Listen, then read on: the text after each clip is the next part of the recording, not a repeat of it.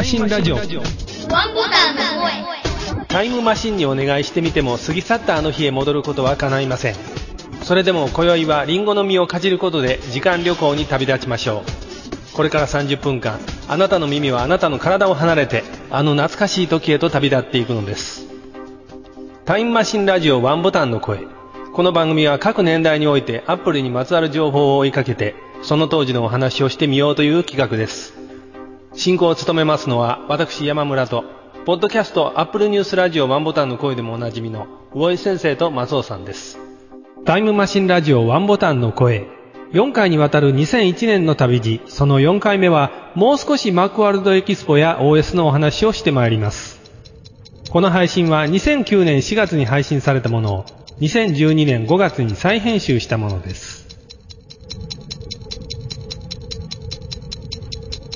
2001年はどうです？東京のエキスポ行かれました？僕、97年ぐらいに一回行ったきりなんですよ、ね。あ、そうだったんですか。はいはいはい。行きたいなと思いながらなかなか行けなかったです。1月13日には MacOS の9.1のアップデータの配布を開始っていう風なニュースも出てきます。2001年の一番初っ端で OS は9.04だったんです。それが9.1へはいはい上がることで、だいぶ内容変わります。機能拡張とかもだいぶこの時に入れ替わってます。はいはい。はい数値の上では本当にマイナーアップデートに見えますけども、実際開発する側とか、いろんなドライバーとかアプリケーション使ってるユーザーにとっては、このアップデートによって改善されたり、気をつけなければいけなかったりしたことが多々あったように思います。アプリケーションでも9.1以降対応なんて歌ったもの多かったと思うんですよ。1月14日には MacOS 10、最初ですから10.0だと思いますけど、3月24日から発売になるという発表がありまして、えーはい当時の価格は14,800円税別。はい。でその前の2000年に OS10 のパブリックベータ購入した人には3500円引きで売ってくれるっていう Apple Store のみですけど。ああ、そうでしたね。買いました？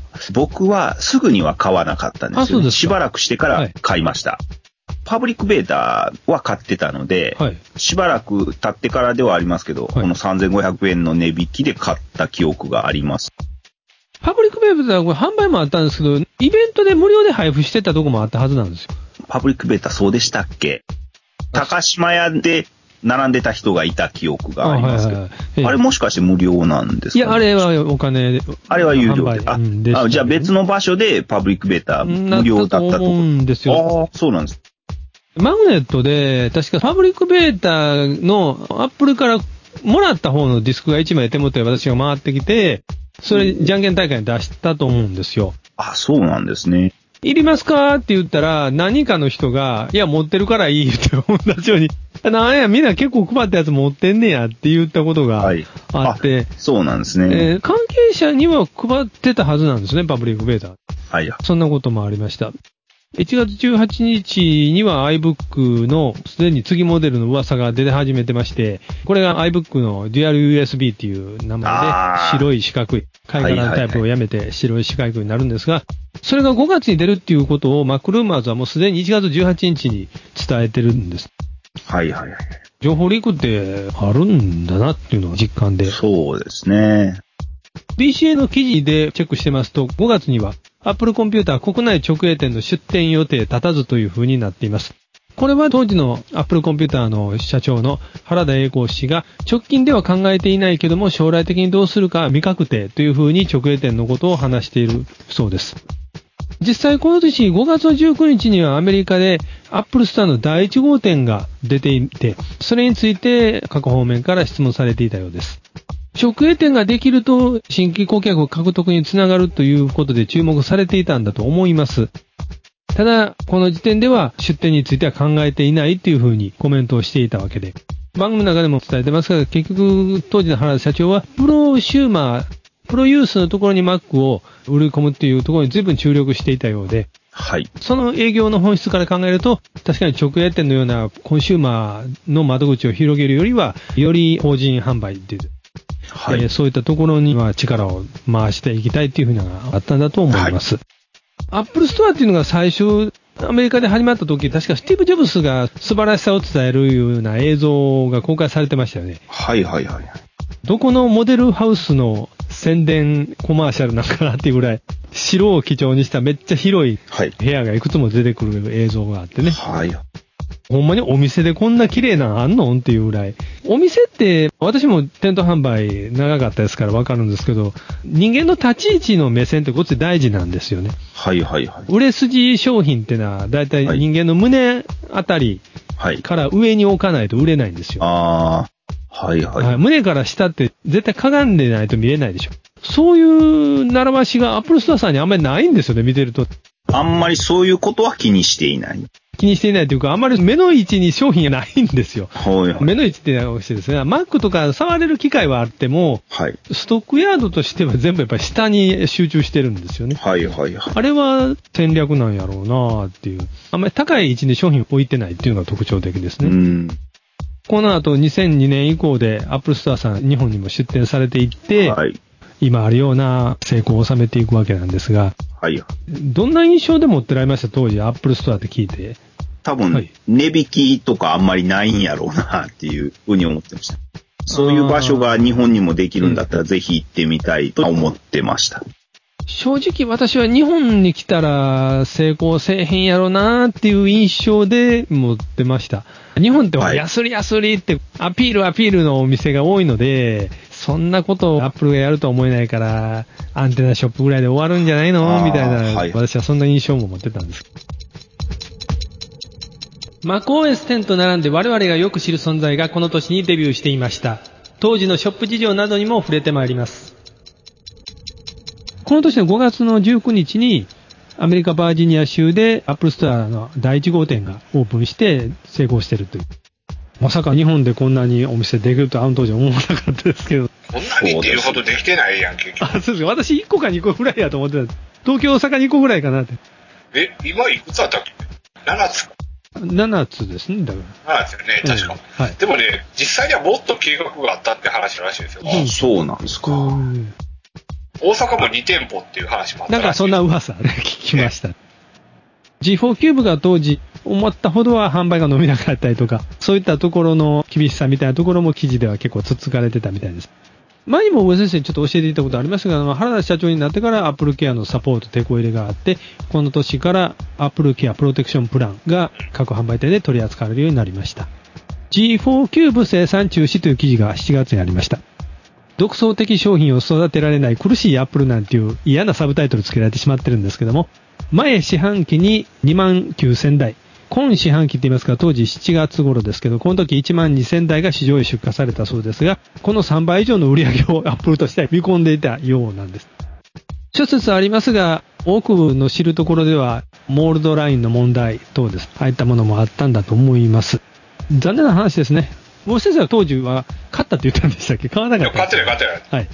松尾さんも買ってないんでしたっけ？買ってはいないですね。そう。はい。割とマグネットでもそうでしたけど、付き物の人多いんですけど、キューブの新品を買うという例はあんまりなかったような。気がします。いや、あのね、キューブデザインは好きだったんですよ。はい。ただスペックは中途半端で。まあそうですね。最高スペックというわけでもなかったですしね。ただ面白いもので、これ販売終了した途端に中古市場で高値がつくんですよね。この後しばらく。17、8万、Mac mini が出るまでの間でしたけども。当時面白い傾向を見まして、液晶モニターの販売動向で、Apple ではないんですが、IO データなんかでは、液晶モニターの台数のシェアがものすごく伸びてるなんていう風な記事が出てました。2001年ぐらいからブラウン管に取って代わって液晶が伸びるっていうことで、IO データに NM ビジュアル、7をシャープ、ソニー、イーヤマ、そしてアップル。いろんなベンダーが液晶モニターの派遣争いって言いますか、いっぱい出してたわけです。NM ビジュアルっていうのは、はい NEC と三菱がやってた。そうだそうだ。モニターの部分だけで手を結んだんですよ、これね。はいはい。松尾さん、外付けモニターとか買ったりすること？この頃って僕、パワーマック G4 を使ってたので、外付けディスプレイ買って使ってましたね。ノート型にした後も、はいデュアルディスプレイ用に使ってました。2001年だと、まだブラウン管モニターの方が圧倒的に普及率が高くて、液晶はまだ高級感がありすぎて手が出ないっていう印象がありましたね。綺麗な液晶はやっぱりはいすごく高かったので、アップルのスタジオディスプレイと G4 キューブを並べて、デジタルオーディオのあの丸いスピーカーをはい左右にはべらせるという、ああいうのを皆さん憧れたと思うんですよね、カタログはい。はいはい。今でもあのスタイルで使ってらっしゃる方は多分多いんだと思うんですけどね。それからちょっと残念なニュースも当時ありました。出口の見えない PDA 最大手パームの苦悩ということで、これはパームの会社が大規模なレイオフをしています。この当時はもうパームもあまり新機種出てなかったんですかね。ソニーも多分クリアを出してたということなんですが、繁栄があったメーカーでもそうやって厳しくなるんだよということがあちこちで見受けられた頃でもありました。2001年、これだけ私散々 iMac とか iCOS10 とかいろいろ言ってた割に大きなことを忘れてました。Windows XP がデビューします。日本では11月の16日午前0時販売開始が行われました。東京の秋葉原有楽町、新宿、名古屋の大須、大阪の日本橋、全国の量販店で深夜の発売カウントダウンイベントが行われました。ご先生もこれ覚えてらっしゃいますよね？覚えてないよ、こんなん。そうですか。だって別に興味ないもん。よく考えたら、未だに XP 使ってるよね、とか思って。Mac ユーザーに一番馴染みの深い OS になってしまってませんか？一長いな。ねそうですよね。松尾さん、この日は、なんか覚えてます？何をやってたかとか。何やってたか覚えてないですねあ。テレビでこのニュース見たんじゃないかなと思います。私の記憶では、ネット上では思ったほど行列ならなかったねっていう意見で終わってたように思います。95のフィーバーみたいな感じを予想したんですけどね。それほどではなかったっていうことだったと思うんです。トリビアになりますけど、XP のデスクトップの草原の場所は、カリフォルニア州にあるソノマバレーという場所の、ほんまに実在する場所の写真だそうです。CG とかで組み合わせた絵ではないそうです。XP は経験とか体験を意味するエクスペリエンスの言葉から XP とついたそうです。MacOS 10の X パクったちゃうん。当時はええそんなことをもう囁かれましたね。えー10パクったで XP ってやったんかなと私は思った。そういうふうに思ってたんです。この年それをバックアップするかのように少し前ですが、9月の19日から3日間、幕張メッセではワールド PC エキスポ2001が開催されていました。ありましたね、ワールドピースです。なんでここで取り上げんのって言われるかもしれないですが、ここにもちゃんと Apple はブースを構えて、Apple MacOS 10パビリオンを出展しています。当時はもう日本でのマクワードエキスポが2月で、そこから来年までは何もイベントがないということだったので、ちょうど秋のこのイベントに格好の出展だったんだと思います。アップルよく出てましたよ、ワールド PC エクスポ。ですかねアップル、はい WPC とか言ってた時代もありましたよ。どっかのブースで喋ったこともあったし。あ、そうですか。私も何度か見学に行った覚えはあるんですが、この年は行かなかったです。日本最大のパソコンショーでしたね。そうですね、言ってましたね。Windows XP の注目度高いということで、このワールド PC エキスポ会場でも大々的に展示が行われて、前宣伝が行われたわけです。こういうのも見つけました。この2001年は、崎藤義明さん、前の前になりますか？日本のアップルの、マーケティング本部長。副社長副社長ですか？はい。この当時はライブドアの代表取締役会長に就任されてたんです。ホリエモンの話ができるのはもっと後ですね。まだこの時じゃないですね。ホリエモンがライブダーを買収した時に滝藤さん辞めてるんで、池ショップが当時、マッキントッシュの専門店として有名な池ショップということで、ネットには紹介されてました。社名を途中で日本トラストテクノロジーって変更されてたんですね。2005年に秋葉原が撤退されてます。こんな話もありました。中古ゲームソフト訴訟。大阪高裁もソフトメーカーの主張を退けるということで、2001年の3月ですが、大阪高等裁判所は98年に提起された著作権侵害行為差し止め請求訴訟の控訴審において、ソフトウェアメーカー6社の主張を退ける判決を下した。中古カートリッジ売ったらあかんっていうのを法律で止めることはできないっていうことですね。できんでしょ。これ、カートリッジは別としても、Mac のソフトでも、インストールベースのゲームってたくさんありますけど、あれも普通に中古屋さんで売られてますよね。うん。ゲームっていうカテゴリーなんだからですかね。中古ソフトって権利ごと譲るっていうのまで認められへんのかって言われたら、それはええ打ったらあかん言うてるのと一緒で、そうですよね。インストーラーという媒体がちゃんと物理的にありますから。そうシリアルとかって権利があるわけか、それ。はいはい。権利を譲ってはいけないって書けないと思うよ。ヨドバシカメラが大阪梅田にオープンして、2000人を超える長蛇の行列ができたそうです。2001年11月22日でした。もともと大阪鉄道局があったんですね、大阪駅前に。ここの大きな跡地に、JR 西日本放射やなかったから。あ、そうでしたね。移って、私でも大鉄って言うても、そうそうそう。馴染みがいやだから、国鉄時代の話を先に言うかなと思って。すいません。若い方には何のことって思うかもしれませんが、昔は国鉄と言いました。ヨドバシカメラ、多分大阪の中でも百貨店級の電気専門店ということで、2000人でしたか、あの行列。百貨店やもうほとんど中身。ねえこれは並ばなかったですね。その前のソフマップは並んだんですけど、ああ、そうです。若者集まる梅田には、そんな歌詞でしたっいや、すこんな歌詞なんですけよ あ、。そうだ。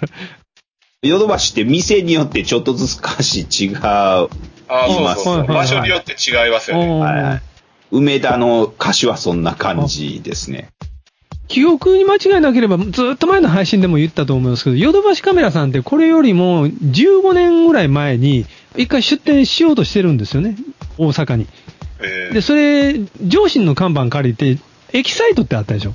ーはいはいはい。あれ、確かそうだと聞いた覚えあるんですよ。そうや、そうや、そうや。ヨドバシっていうかカメラ屋との合併やったんや、あれ。確か、エキサイトで。大阪でのコマーシャルが、カメラを買うならエキサイトってヨドバシカメラの節に載せて歌ってたんですよ。ああ、そうや。ええそ、そうでした、そうでした。はいあ、そういうことなんあれ、ヨドバシとやってたんやね。はい、確か。ごめんなさい、関係者の方いて違うっていう場合ごめんなさい。確か私あの当時聞いた話はそうやったんです。ヨドバシさんにしてみたら本格的に自分の看板を引っ提げて大阪のど真ん中へやってきたということなんですが、私は日本橋近いですから行きますけど、ほとんどのお客さんはこのヨドバシに吸い取られて皆さん、最近は行かないですよね、日本橋。まあ、あんまり必要性がないというかな。3DCG では Mac の中で一番最高峰だと私は思ってます。マヤの MacOS10 バージョンが今年大きなお披露目がありました。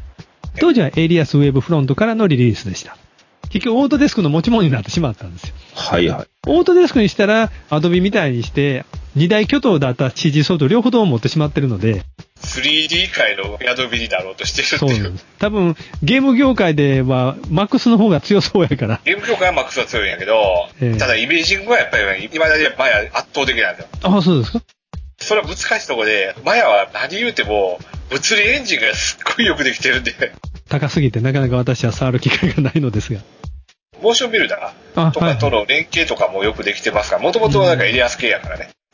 モーションビルダーからその先って言った時にマックスにつなぐより前につなぐ方がいいんですよね。この当時のマヤは100万近くした時代ですから、むちゃくちゃ高かったです。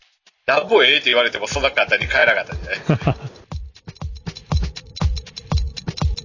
待ち望まれた21世紀元年は我々コンピューターに関わる者にとっては2001年問題という頭を抱える厄介な問題がありました。そんな背景を踏まえて当時の世相や事件についてお話ししています。ここからは2001年の世相とか流行ったものとかを取り上げていきたいと思います。